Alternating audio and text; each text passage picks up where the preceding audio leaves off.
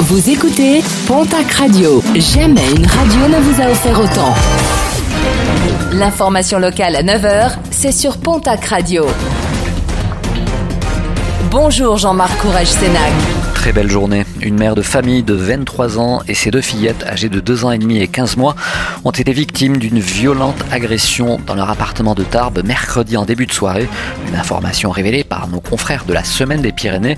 Deux personnes encagoulées se seraient faites passer pour des livreurs afin d'entrer dans le logement et les rouer de coups à l'aide d'une barre de fer. Une enquête a été ouverte. Appel à la vigilance lancé à Tarbes alors qu'une campagne de démarchage abusif est déplorée sur la commune. Les personnes affirmant être mandatées par la mairie démarchent au téléphone des particuliers pour leur proposer des systèmes de téléalarme. Les personnes visées sont principalement des personnes âgées ou vulnérables.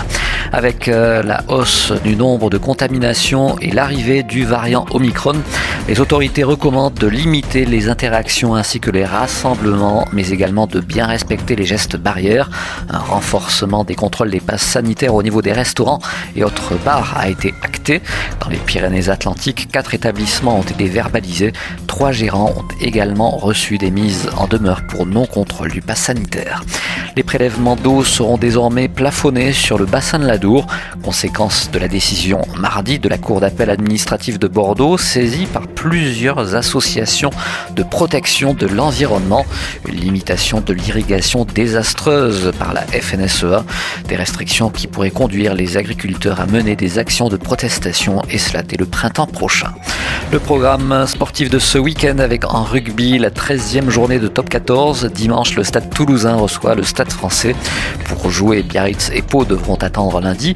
La section paloise se déplacera au Racing 92 et le Biarritz Olympique recevra de son côté l'équipe de Montpellier. Pour finir, mot de sport et de basket avec la Betclic Elite.